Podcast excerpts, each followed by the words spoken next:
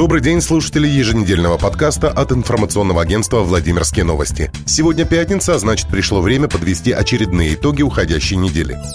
В роддоме номер два во время естественных совместных родов умерла женщина. По предварительной причине у нее остановилось сердце. В данном деле сейчас разбирается Следственный комитет. Это печальное событие спровоцировало череду резких высказываний в политических и общественных кругах. Так, бывший главный врач роддома депутат Ирина Кирюхина обвинила в произошедшем новое руководство медицинского учреждения. По ее словам, в случае ведения родов у погибшей пациентки присутствует 9 ошибок, что и привело к этому печальному финалу. После выступления Ирины Кирюхиной в администрации и заявлениях о неправильной работе нового руководства, ответ не заставил себя долго ждать. На своей странице в Инстаграм медучреждение ответило на претензии экс-главного врача Ирины Кирюхиной, которые она высказала на президиуме по вопросам здравоохранения. Роддом номер два в своем гневном посте называет Кирюхину мясником, лишившимся хлебного места. Говорит о проплаченных комментаторах в соцсетях, а также рассказывает о рабочем учреждении в то время, когда его возглавляла Ирина Кирюхина. Ругая Белый дом за развал здравоохранения в отдельно взятом роддоме номер два, бывший главный врач Ирина Кирюхина опустилась до откровенной пляски на костях ради собственного пиара. Ирина Кирюхина, ставшая депутатом законодательного собрания, все никак не может отпустить обиду на областные власти, лишившие ее вместе с мужем экс-главой ТЗ АВО хлебных должностей, говорится в сообщении. Во Владимирской области прошел единый день выборов. 8 сентября в 33-м регионе завершилось 50 избирательных кампаний. В списке избирателей были включены 471 607 человек. Из них 2108 проголосовали досрочно. Для усиления контроля за соблюдением выборных процедур на избирательных участках работали наблюдатели общественного движения «Голос». Свою оценку Владимирского дня голосования в 33-м регионе дала Юлия Рудакова, региональный координатор движения. Голосование проходит спокойно, серьезных нарушений не зафиксировано. Лучше всего нынешние выборы характеризует фраза наблюдателей «У нас тишина», сообщила она в своем отчете.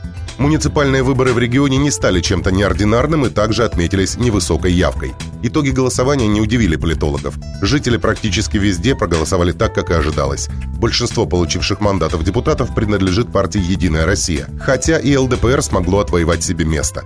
Единственным выборным чудом стал Киржачский район. В Филипповском сельском поселении власть перешла к оппозиционерам, а представители партии власти остались в меньшинстве. Особое внимание на этих выборах было приковано к Мурому. Там выбирали главу округа. Но никакого чуда не произошло, и пост достался нынешнему главе Евгению Рычкову. Он собрал голоса почти в 81,5% электората. Следственный комитет по Владимирской области получил нового руководителя. Им назначен полковник Артем Кулаков. Официальное представление нового руководителя управления пройдет в понедельник. До этого полковник Артем Кулаков занимал должность первого заместителя руководителя Ивановского следственного управления. Напомним, до него должность занимал Александр Еланцев. На посту руководителя он проработал 7 лет. В Октябрьском районном суде Владимира проходит рассмотрение дела по обвинению начальницы Владимирской Росгвардии. Защитник Алфии Мокшиной заявил на слушании ходатайство о возвращении дела, так как оно рассматривалось 11 месяцев. Расследование дела завершалось и вновь возобновлялось. Адвокат также считает, что следствие велось предвзято. По его словам, Мокшина не могла вовремя ознакомиться с материалами, сославшись на плохое здоровье.